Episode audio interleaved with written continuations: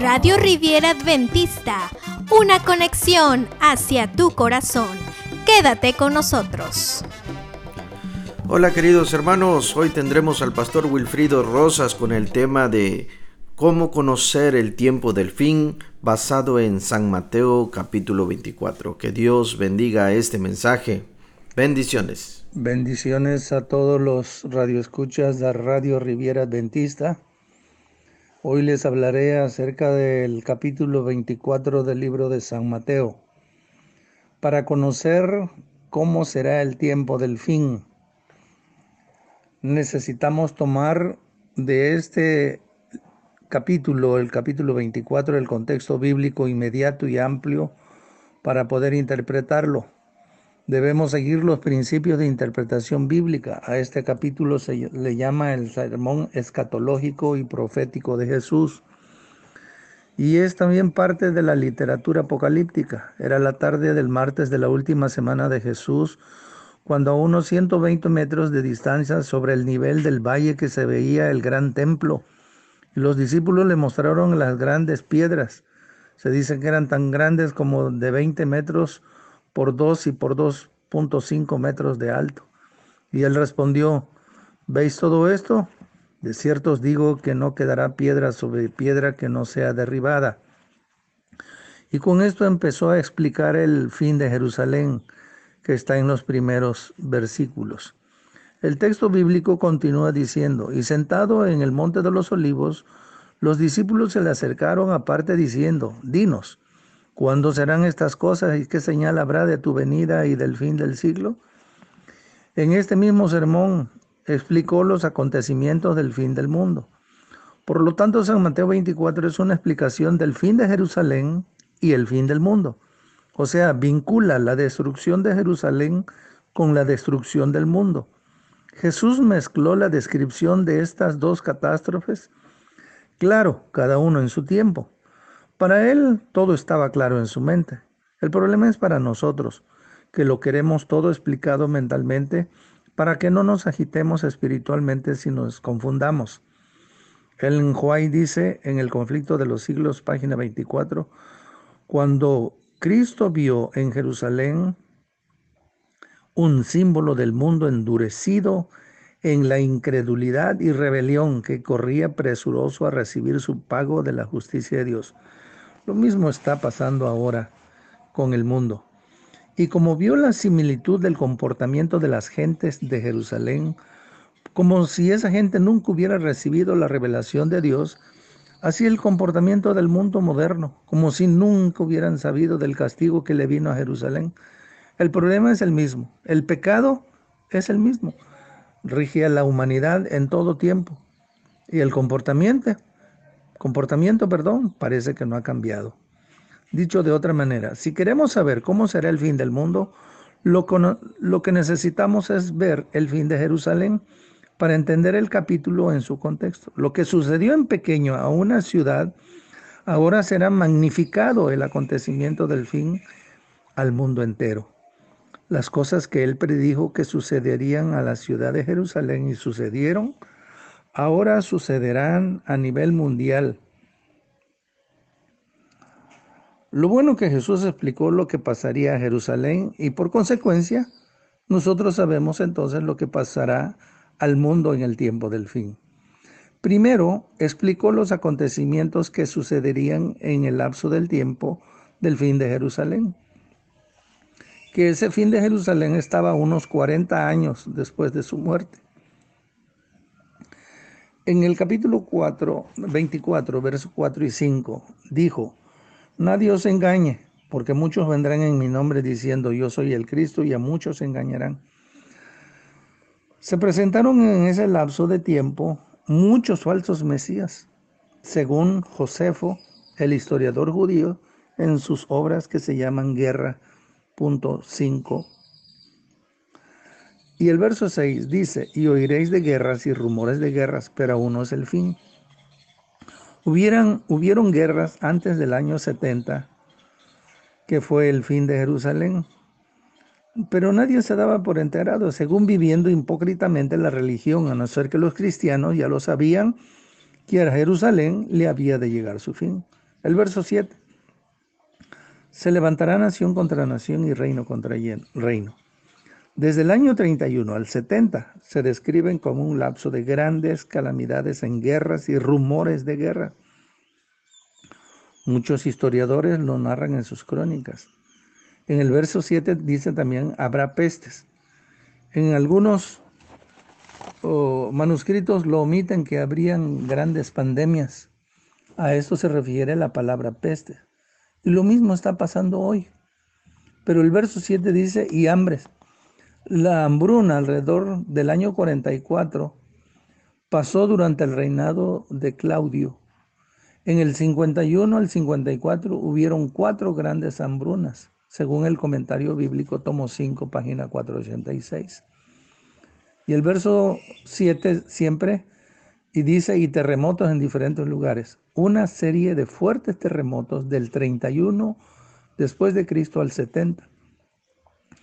Los peores ocurrieron en Creta en el 46-47, Roma en 51, Frigia en el año 60, Campania en el 63. E, esto fue escrito por Tácito, historiador romano, en sus libros y obras que se llama Anales. Menciona también fuertes huracanes, lo mismo está ocurriendo ahora. El verso 8. Y, y dijo, será principio de dolores comparativamente cuando la mujer le empiezan los dolores de parto. Si estos son dolores fuertes, el mero dolor cuando ya van a nacer el niño es mucho más fuerte. Entonces, el verso 9 dice, entonces os entregarán a tribulación y os matarán, y seréis aborrecidos de todas las gentes por causa de mi nombre. Hay un sinnúmero de mártires, de fieles que sufrieron por causa de Jesús. Entre otros, los más conocidos, Esteban, Pedro, Jacobo, Juan y muchos miles más. En esto vemos las tribulaciones que también a nosotros nos esperan. El verso 10 dice, muchos tropezarán entonces y se entregarán unos a otros y unos a otros se aborrecerán. Se refiere a las persecuciones que sufrieron los primeros cristianos a manos de los romanos y de sus mismos hermanos judíos. ¿Qué nos espera ahora?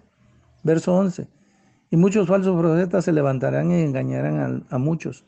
El comentario bíblico cita que numerosos falsos profetas aparecieron en este periodo de la historia. El verso 12, y por haberse multiplicado la maldad, el amor de muchos se enfriará.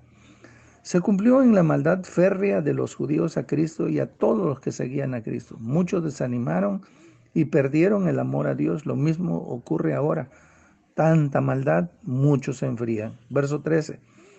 Mas el que perseverare hasta el fin, ese será salvo. La de, la, el pecado, la apostasía, los falsos profetas, muchos engañados, muchos prefieren morir antes que negar a Jesús. Eso sería. Pero el verso 14 dice, y será predicado el Evangelio del reino de todo el mundo para testimonio a todas las naciones, y entonces vendrá el fin. Esto se cumplió para ellos en el año 31, en el día del Pentecostés. Descendió la lluvia temprana y después vino el fin de Jerusalén. A los 40 días Jesús ascendió al Padre. Así como el fin de Jerusalén vino después que les fue predicado el Evangelio al mundo, cuando descendió el Espíritu Santo sobre los discípulos en el Pentecostés y se le llamó la lluvia temprana, a los 50 días después de que Jesús había sido muerto y resucitado y llevado a la diestra de Dios, así también después de que sea predicado el Evangelio del Reino a todo el mundo moderno por el derramamiento del Espíritu Santo, y que es llamado ahora la lluvia tardía, después vendrá el fin con la venida y el retorno de Jesús a esta tierra. Esta es la última señal que marcó el fin de Jerusalén y después que se le predicó a todo el mundo conocido de entonces, no quedó ninguno que no fuera advertido y amonestado. Vino entonces después el fin de Jerusalén. Está escrito que murieron más de un millón de judíos y 97 mil fueron llevados cautivos y nadie podía entrar a Jerusalén después de que fue arrasada y destruida. Puedes ver en esto lo que pasó en el fin de Jerusalén, el espejo de lo que pasará al fin del mundo. ¿Podrías interpretar los acontecimientos que vinieron antes del fin de Jerusalén como presagios del cumplimiento profético de Jesús? ¿Qué nos dice eso a nosotros los que estamos viviendo ahora para estar preparados para el fin del mundo que está tan cerca? Mira los acontecimientos que han sucedido ahora. Se oyeron las sonidas, el sonido de las trompetas en, el, en la atmósfera en otros lugares como Toluca, Argentina, Progreso, Cancún. Se formaron torbellinos destructores en Monterrey y en Puebla, como nunca se había visto.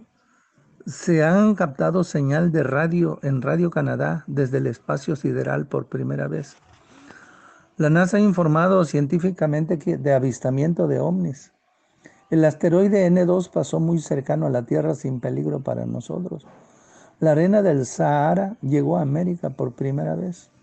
Nuevos brotes de enfermedades como el surgimiento del sarampión, otras enfermedades. Los sismos en nuestro país se han estado acelerando. La peste como presagio del tiempo del fin, pero no es el fin propiamente de la raza humana. Lo que marcará la señal del mismo fin es el descenso de la lluvia tardía el derramamiento del Espíritu Santo que terminará de predicar el Evangelio a todo el mundo y entonces vendrá el fin del mundo. Este derramamiento del Espíritu Santo está escrito por Juan en el Apocalipsis, en la sexta trompeta. Cuando hable de las, de las siete trompetas lo explicaremos con más precisión.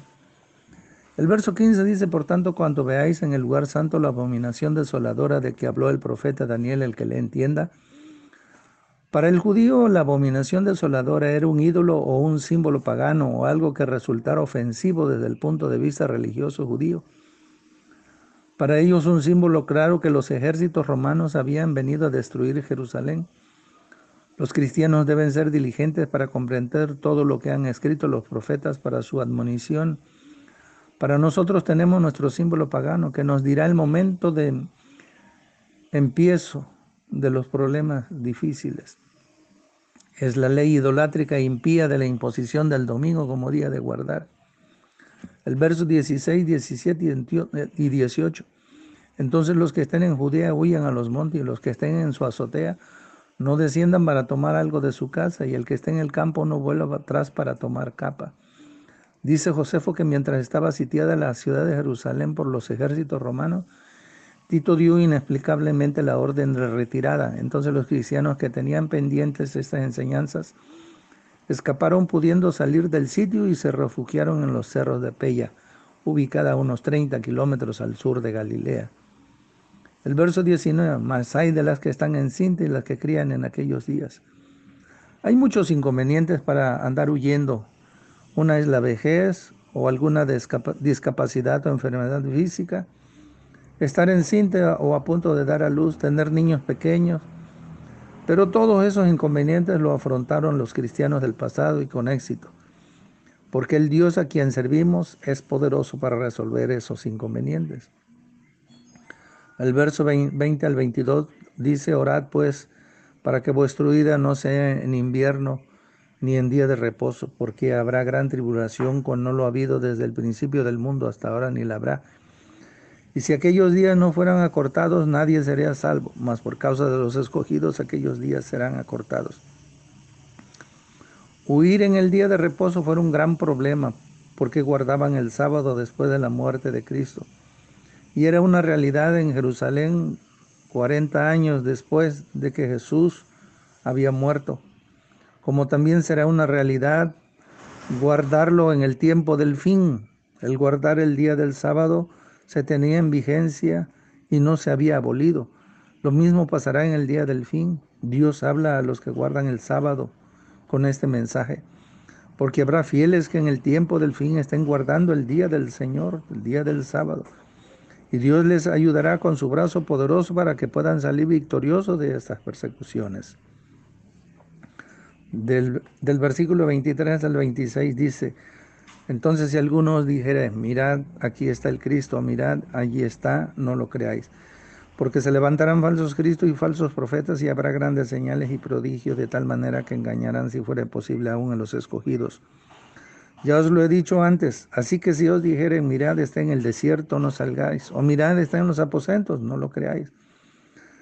Se habían levantado muchos falsos cristos haciendo grandes señales en aquel tiempo. Pero desde el versículo 14 en adelante, Jesús entonces está también entrelazando los acontecimientos que desembocan en la destrucción de Jerusalén y que son comparados con los que vendrán en el fin del mundo. En el siguiente versículo, que es el 27 y 28, entonces allí nos dice exactamente que se refiere al tiempo del fin, porque dice el 27, porque como el relámpago que sale del oriente y se muestra hasta el occidente, así será la venida del Hijo del Hombre. Porque donde quiera que estuviera el cuerpo muerto, allí se juntarán las águilas. Aquí es una figura visible para describir un acontecimiento universal del regreso de Jesús y se pone a predecir los acontecimientos de su venida. Ahí está entrelazando ya la venida.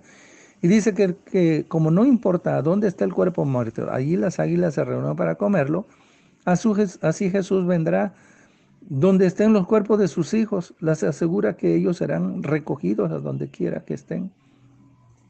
Porque el verso 29 lo dice, e inmediatamente después de la tribulación de aquellos días, el sol se oscurecerá y la luna no dará su resplandor, y las estrellas caerán del cielo y las potencias de los cielos serán conmovidas.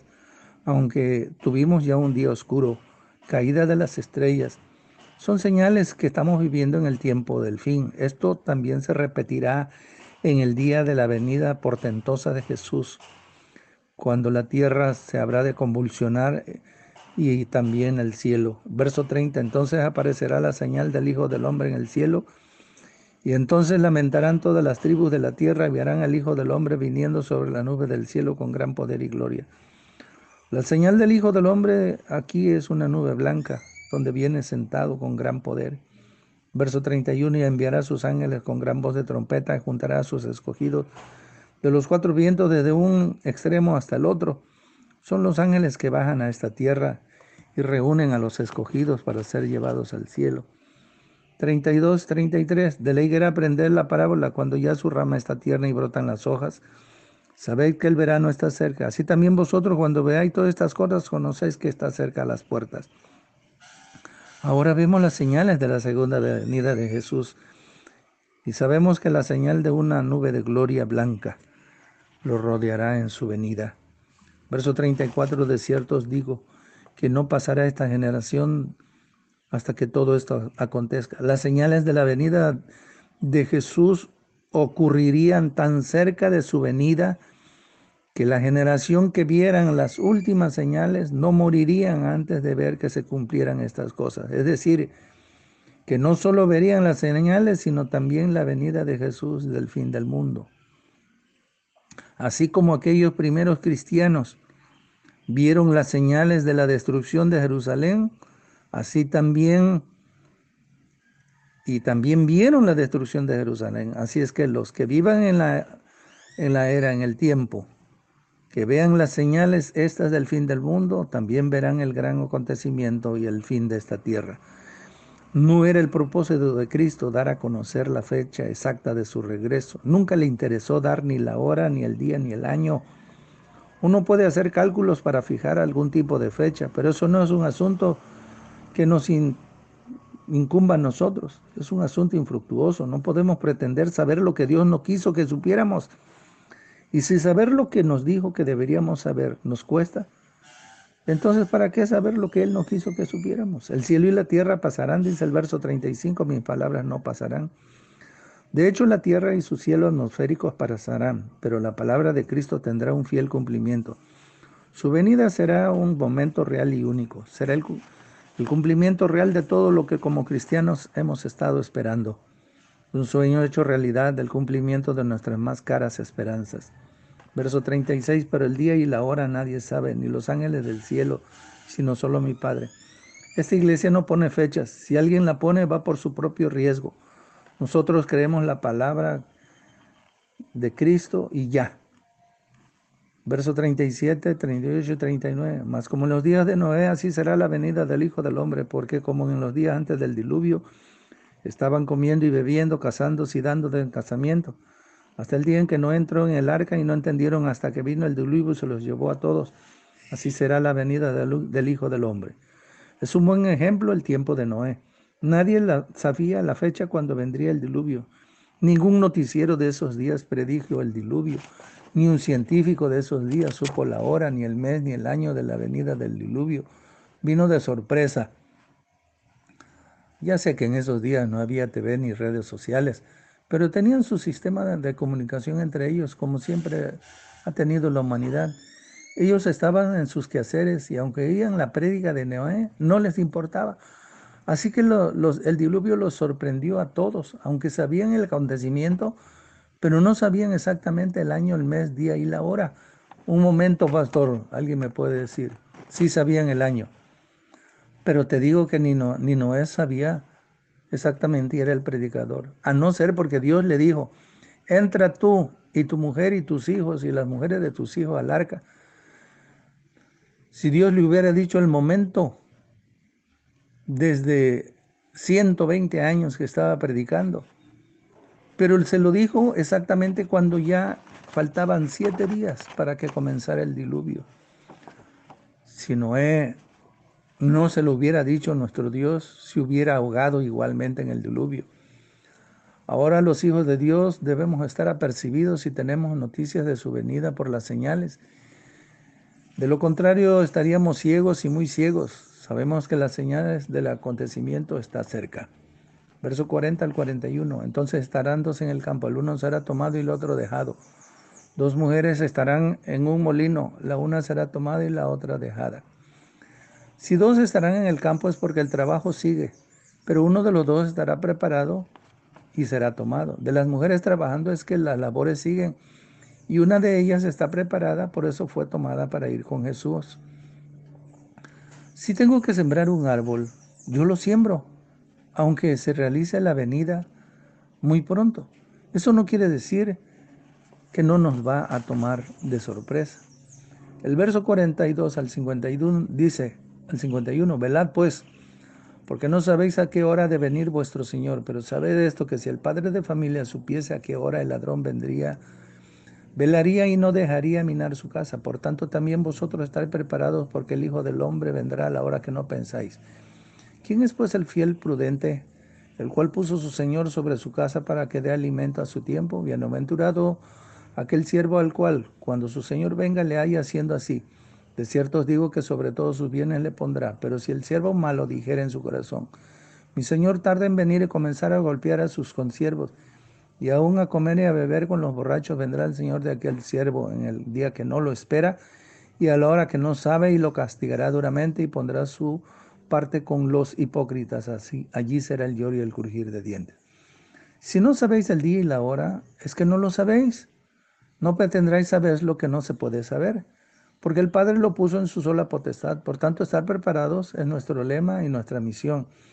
Y si alguien no cree que está cerca, ve al siervo malo, maltrata a sus consiervos y él se dedica a beber y a comer sin tener en cuenta la proximidad de la venida de Jesús. Entonces será sorprendido este siervo malo y le crujirán los dientes y su parte será con los hipócritas. ¿Por qué este tipo de gente hipócrita? Porque vivía así. Él se creyó que estaba seguro de que iba a ir con Jesús. Se sentía cristiano, pero su vida era una vida de descuido, de simulación, de creer en la venida, pero vivía sin verdaderos preparativos, de vivir de acuerdo a la palabra de Dios, vivía sin un cristianismo, cristianismo a medias, hipócritamente, como alguien dijo, aquí no pasa nada, vamos a ser cristianos, pero no lo lleves al extremo. Y de pronto se da cuenta que el Señor está viniendo, pero ya no tendrá tiempo de arrepentirse, porque el tiempo del arrepentimiento se hubo terminado. El sacerdote celestial, cuando deje interceder, y se ponga las vestiduras de protección porque vienen los días de máximo peligro espiritual y su pueblo necesitará de su protección. Por tanto, estará percibido hoy en nuestra misión.